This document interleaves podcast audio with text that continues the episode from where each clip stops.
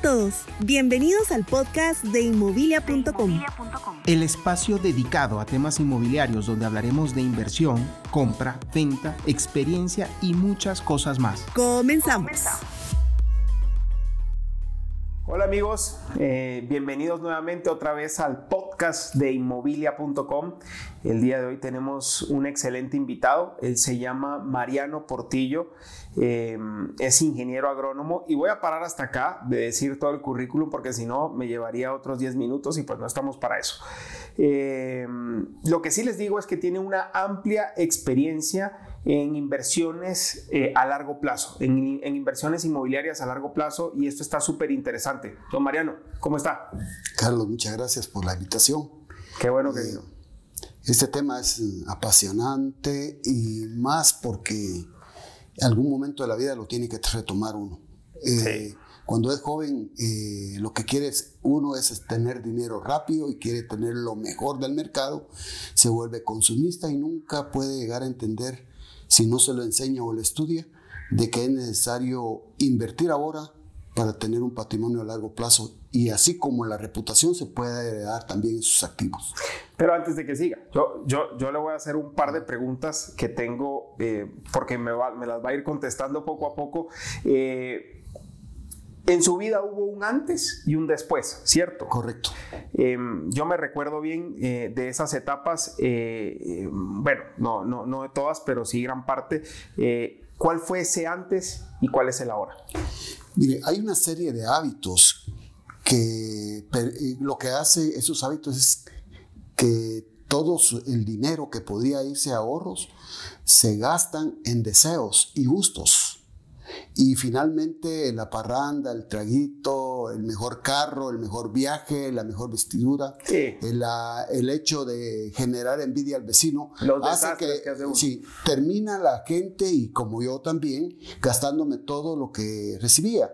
Y cuando ya aparecen los niños y uno mira a ellos, mira en ellos un futuro incierto, entonces empieza a pesar a pensar lo que debía haber pensado a los 20 años, lo estoy pensando a los 35 años. Para hacerla más fácil, es que vienen los hijos y uno dice, no tengo nada, ¿cierto? Correcto. No, hay nada. No hay nada.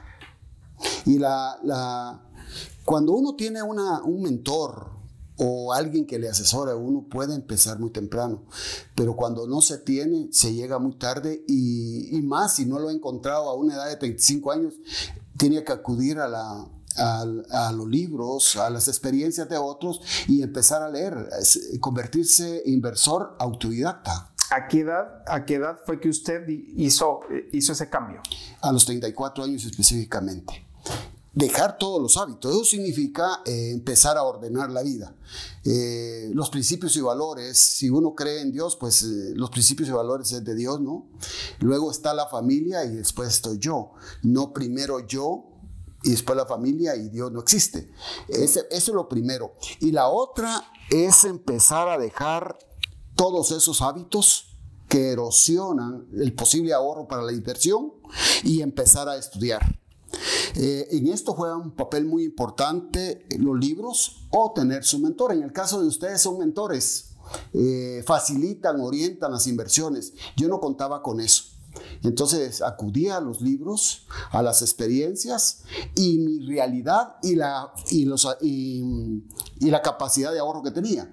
Eh, algunos decían que el mejor se lo, eh, la libertad financiera lo lograban a los 5, otros a los 10, otros a los 20, pero en realidad yo llegué a la, convicción que esos tiempos son relativos porque las condiciones de la gente es diferente. Y además la, la, libertad financiera para Guatemala con Estados Unidos es totalmente diferente. Entonces, yo creo que lo fundamental en este es el cambio de hábito. El hábito lleva al hábito del ahorro, el hábito de dejar eh, eh, ser consumista y estar permanentemente en el mercado. Eh, en este sentido, recolectando... O sea, cuando, cuando me habla de permanentemente en el mercado, ¿a qué se refiere? En primer lugar, cuando se compra un activo, uno tiene 100 activos donde escoger. y eso es un inventario que lleva tiempo. Claro, Y cuando va a vender, sabe en qué tiempo vender. Claro, un activo se puede comprar en el mercado y esta era la pregunta que se hacía antes de la entrevista. Eh, em, ¿Cómo comprar un activo? Mire, si hay 100 activos, no pongamos 100, eh, digamos que son 20 activos. Sí. Algunos están sobre el, sobrevalorados, otros están a precio de mercado y otros están bajo de mercado. Entonces uno lo que escoge es la finca que tiene el menor precio y que llena los requisitos que uno cree conveniente para poderlo vender después, porque es una inversión a largo plazo. Entonces uno dice, es que no me vende la finca, es que hay alguien siempre que tiene el mejor precio. Hay gente que tiene su activo y no lo ha podido vender por años, porque para poder comprar un activo tiene que haber ahorro y la mejor negociación. Cuando uno llega, producto del ahorro, llega con el efectivo en la mano y le hace la oferta Sí, porque uno hasta pena da regatear algo que ya es barato por el cliente. Entonces se compra y eso tiene una posibilidad de que el activo pueda valer de acuerdo a los precios de mercado. Si hubiera dinero, que no lo hay, por eso no lo he podido vender, podría lograrse el 100% de su valor en la compra eh, o la día para otro. Pero lo cierto es que comprando un activo bajo estos criterios, el día siguiente lo podía vender al mismo precio que lo compré. Pero si paso seis meses, posiblemente logro un 70 o un 80, pero si espero uno o dos años, podría llegarle al 100%. Es de encontrar el cliente. No tiene los mecanismos ese, ese señor que tiene la finca para poderlo vender. Esos corredores que se en este, eh, en este ejemplo de ustedes de que se aglutina una serie de corredores, se les hace fácil, pero a ellos no se les hace fácil. Entonces, uno lo que ve son oportunidades en el mercado porque uno entiende cómo funciona el mercado y cómo funciona el dinero. Inversión, compra, experiencias y muchas cosas más. Continuamos en el podcast de inmobilia.com. El dinero se puede reproducir, sí, en una compra lícita, libre mercado. Eh, póngase un activo que me indique que tiene un precio eh, que es inferior del mercado y así lo quiere el cliente, tiene el potencial agrícola. Sin necesidad de llegar al regateo. nada, nada, nada de eso. no, nada, de eso. Si ya tiene un buen precio de mercado.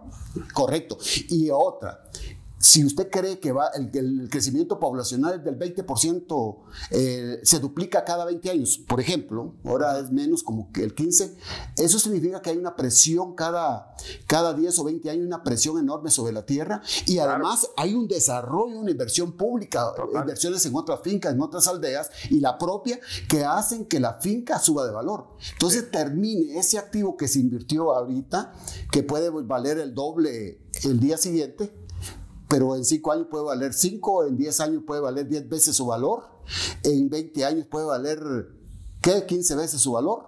Pero, pero, Entonces, pero eso es la clave. Comprar ahorita, si usted cometió un error y lo compró a precio del mercado, en el largo plazo, al, al promediar el valor a largo plazo, usted corrige el error que cometió el día de hoy. Pero si no comete un error, es la mejor herencia que le está dejando a sus hijos. pero hay un, problema acá. si yo tengo hábito de consumo diario que, tengo que estar gastando, voy a querer tener dinero en la bolsa. Pero si yo pienso en familia, eh, la mejor forma es invertir ahorita y póngase algo de 100 mil quetzales ahorita, puede valer 5 millones en 20, 20 30 años.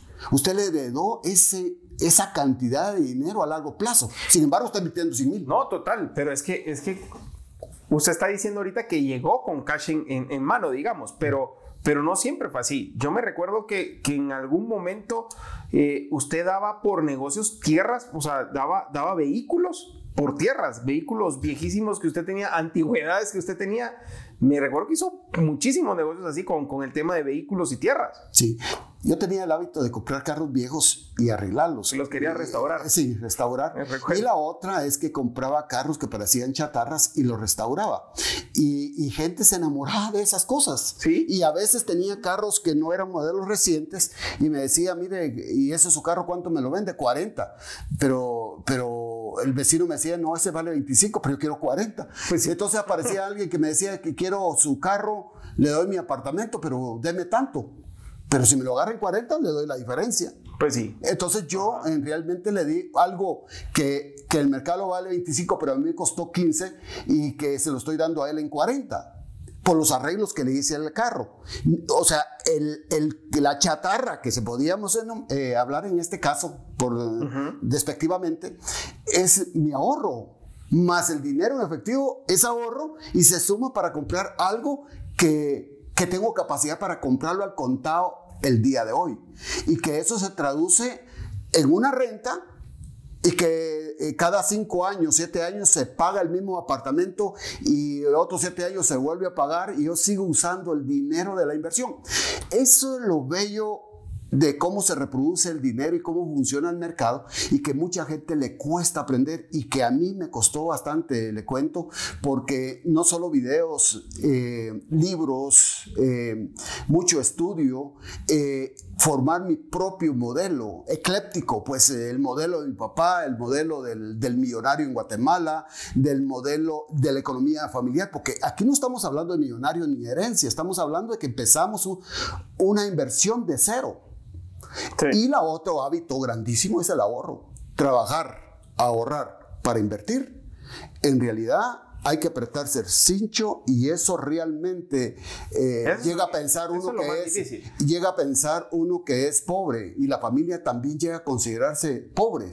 Y, y, de repente llega una gran cantidad de activos y llega a pensar la familia que siguen siendo pobres.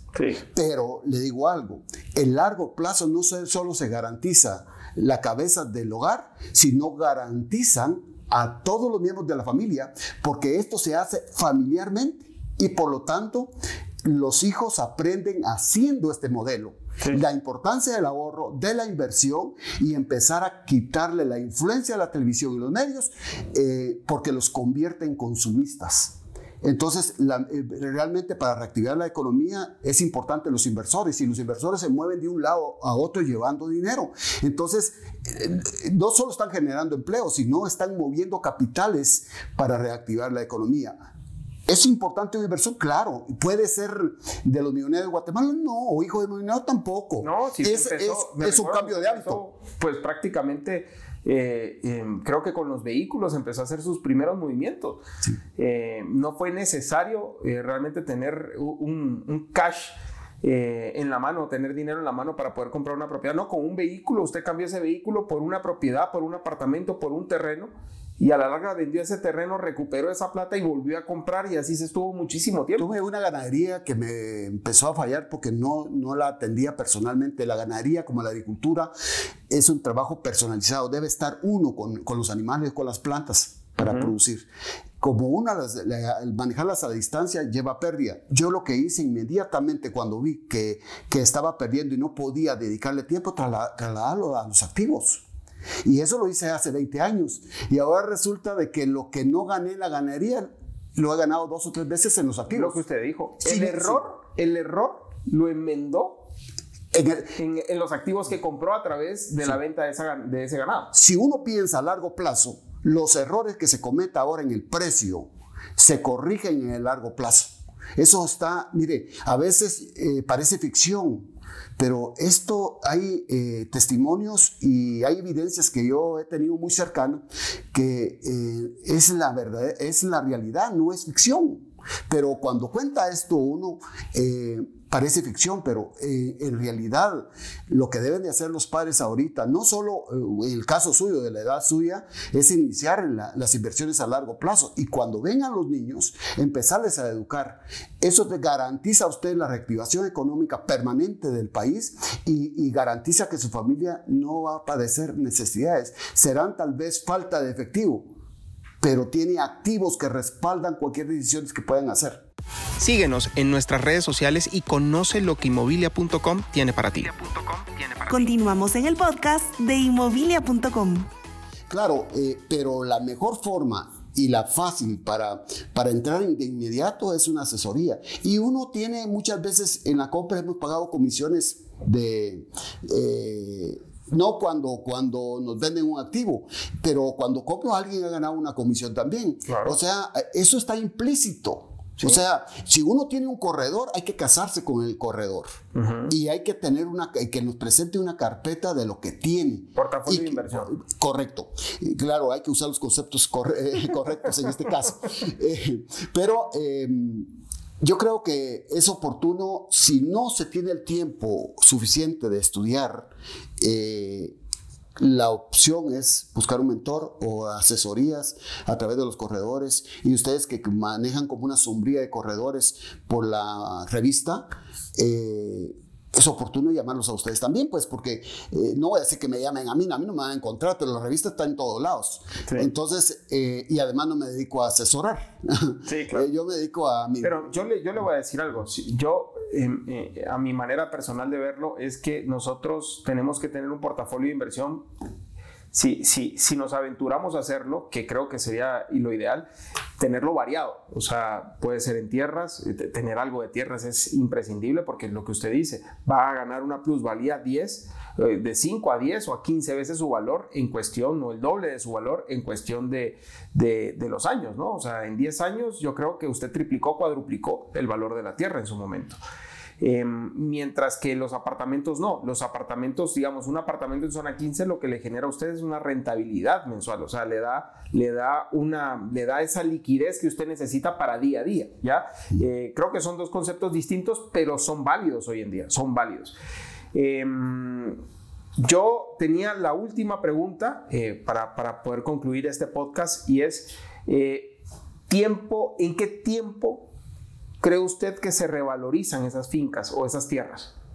Mire, hay, un, concepto, eh, hay algo que se, eh, que se define, que definen los uh, inversores. No gana cuando vende, sino cuando compra. Ver el potencial que tiene, que no lo tiene, pero uno lo ve. Y si no crea ese potencial, póngase. Yo compramos un terreno la vez pasada y solo tenía una entrada y resulta que le hicimos, eh, hicimos una negociación con una comunidad y abrimos una brecha que ellos mismos pagaron, porque nosotros dimos parte del terreno y solo dimos algunos alimentos para la gente.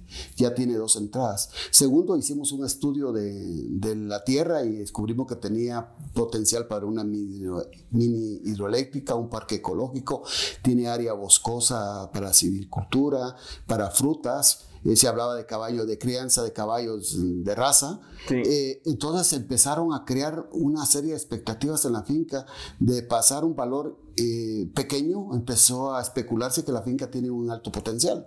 Entonces el valor fue subiendo por lo que nosotros estábamos haciendo.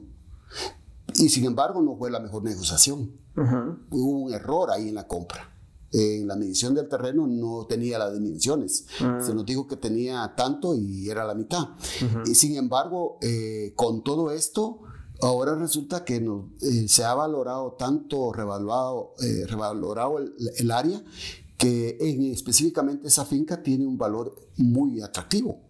Eh, en el sentido de que eh, el largo plazo nos y ha a pesar del error, no importó. No importó, porque el, largo plazo corrige los errores, eso nos hemos dado cuenta.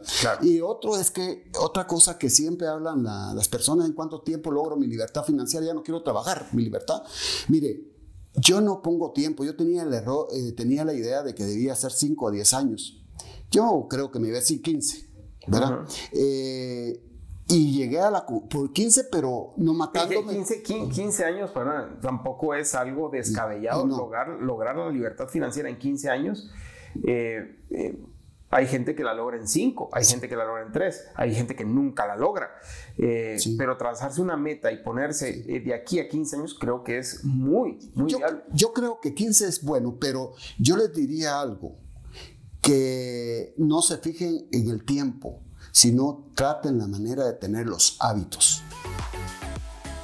El podcast de inmobilia.com.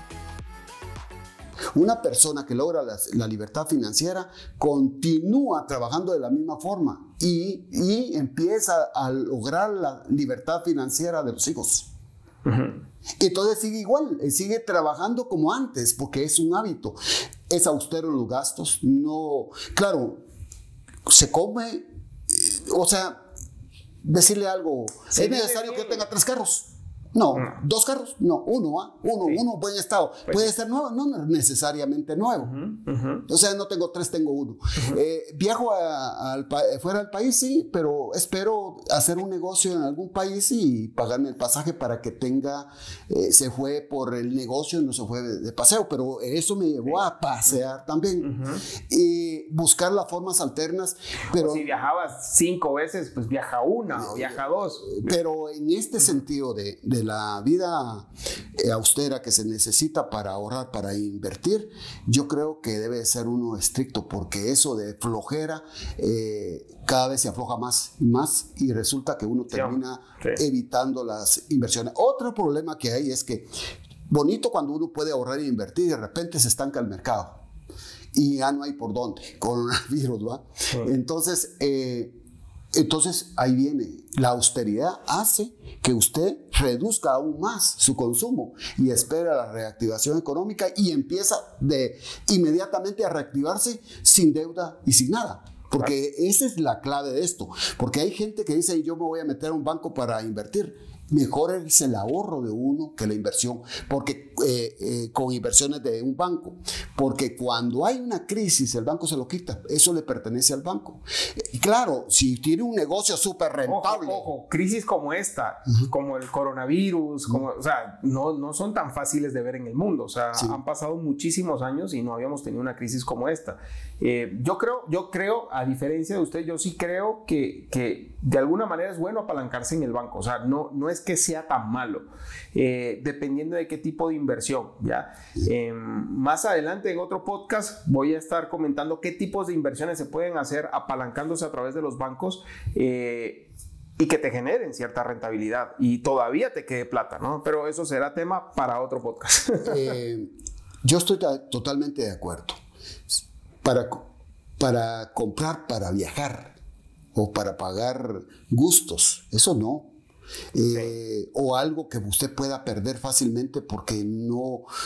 O sea, mire, tapar un hoyo por eso. Es mejor vender el activo y quedarse uno con lo que puede. Sí, sí. Eh, ahora, si usted está frente a un buen negocio y le dan dinero a un buen precio y la forma de pagar cree usted que lo puede mantener a largo plazo, hágalo. Pero el problema es que en, este, en las mejores oportunidades se logra con efectivo y usted puede lograr una buena oportunidad con el banco. Pero tiene que ver cómo la paga rápido. El problema es que se quedan eh, 20, 25 años con una finca. ¿Quién ganó ahí? Fue el banco. Sí, sí. ¿verdad? Eh, eh, Claro, eso no no. va. Mejor ahorre en, en este modelo, compre un lote, compre otro lote. ¿Quiere comprar una finca grande? Compre un lote, un lote más grande, otro más lote, junto unos 20 lotes. Ya llegó al equivalente de la finca, ahora empiece a vender los lotes y compre la finca. Ujú. Ese es otro modelo que usaba yo. Com- compraba cosas pequeñas para cuando sentía que ya había llegado y ya tenía los activos que me podía generar el dinero para comprar el activo grande, los vendía y los he adquirido. Eh, ahora, los tamaños y el crecimiento depende, ¿va? Póngase una persona que empieza de cero eh, con tener la comida y tener un par de activos ya es felicidad. Claro. Ya, y la soy- tranquilidad y la que le tranquilidad. genera a usted Sí. en tiempos de problemas, ¿no? Eh, eh, ese es el, el- el respaldo que genera una serie de activos Sí. en las crisis. Y si usted, fíjese que hay un concepto que yo he manejado que es eh, clonarse.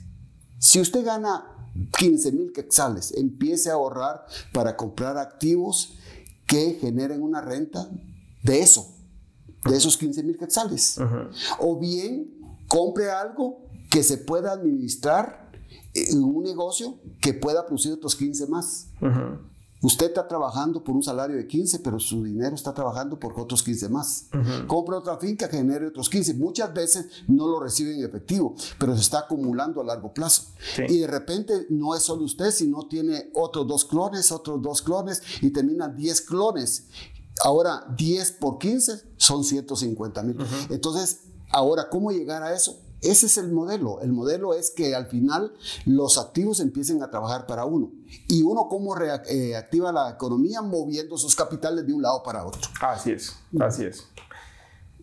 Creo que sí, creo que si seguimos expandiéndonos en el tema de activos, hay un sinfín de cosas que podemos platicar, pero se nos va a extender mucho.